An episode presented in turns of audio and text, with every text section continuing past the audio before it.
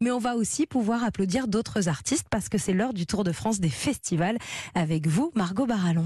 Oui, et je commence avec un incontournable, c'est le festival Jazz in Marciac, Gym pour les intimes.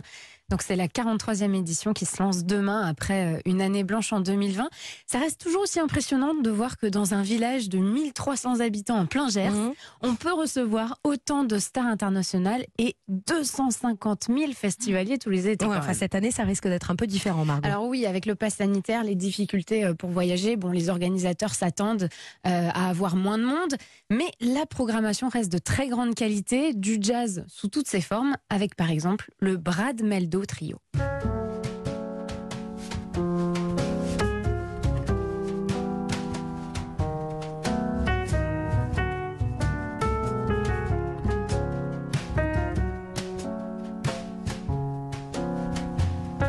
Voilà, un piano, une contrebasse, une batterie et on retrouvera aussi à Jazz in Marciac Yoon Sun-na. Alors elle, c'est une chanteuse coréenne absolument incroyable. Elle sera sur scène euh, avec un guitariste qui l'accompagne depuis plusieurs années. Mais vous allez l'entendre, elle utilise sa voix comme un instrument de musique à part entière.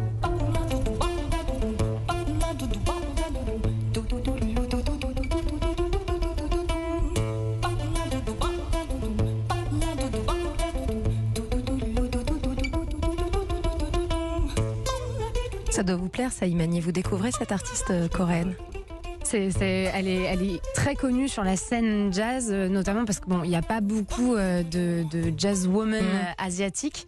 Et, et, toutes ces tournées sont à chaque et de jouer avec sa voix comme ça, c'est impressionnant. Alors un autre nom qu'on pourra retrouver sur la scène de Jazz in Marciac, c'est celui de Kyle Eastwood, ah le fils de Clint. Et c'est lui euh, qui compose en fait la plupart des musiques des films de son père. Il en proposera quelques-unes. Mais un peu comme vous, Inmani, il va aussi réinterpréter euh, des chansons écrites par d'autres, des bandes originales comme celle du, de James Bond, Skyfall, mmh. écrite au départ par la chanteuse Adele.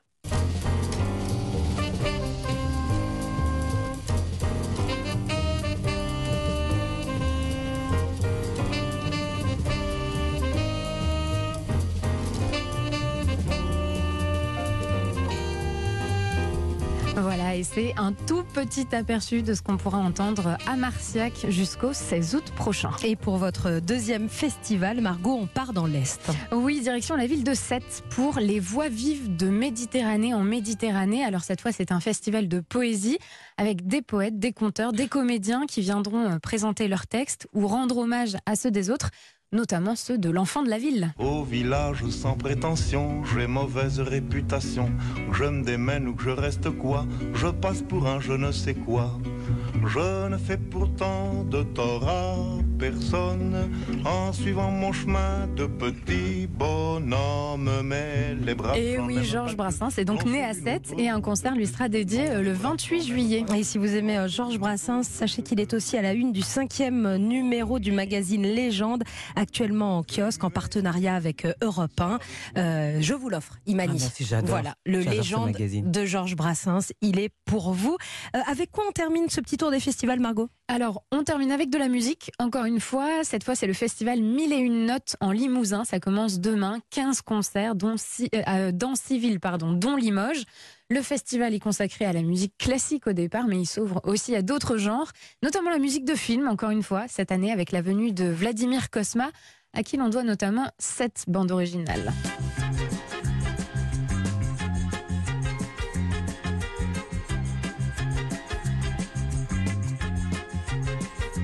Les aventures de Rabbi Jacob euh, qui vous font danser déjà à Nissa. Et donc le concert dirigé par Vladimir Kosma, ce sera donc demain pour le lancement de ce festival Mille et une notes à Saint-Priest-Taurion.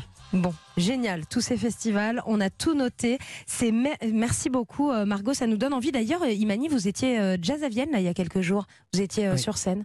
J'ai fait jazz à Vienne en début de mois. C'était extraordinaire. C'est un de mes festivals préférés d'abord à faire.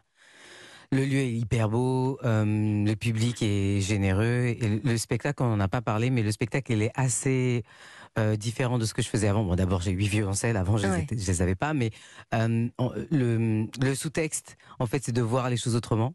Ça s'appelle Voodoo Cello, et le vaudou, euh, quand vous allez au Château Vaudou, qui est le seul musée du vaudou en France et en Europe d'ailleurs, euh, vous rentrez et vous disent le vaudou, l'art de voir les choses autrement. Et ça, ça, a été vraiment la base de la construction du spectacle. Donc en fait, on enlève les partitions au violoncelliste, on enlève la chaise. Il euh, joue debout, en courant, en dansant. C'est vraiment un récital musical. C'est plus un ballet qu'un concert. Et donc on avait peur euh, d'arriver devant 6000 personnes euh, comme ça et de se prendre un four. Et en fait, pas du tout. On a proposé complètement autre chose. Le, spectacle, il est vraiment, enfin, c'est vraiment un truc, c'est, c'est vraiment une expérience et auditive et visuelle. Et visuelle. Ouais, ouais.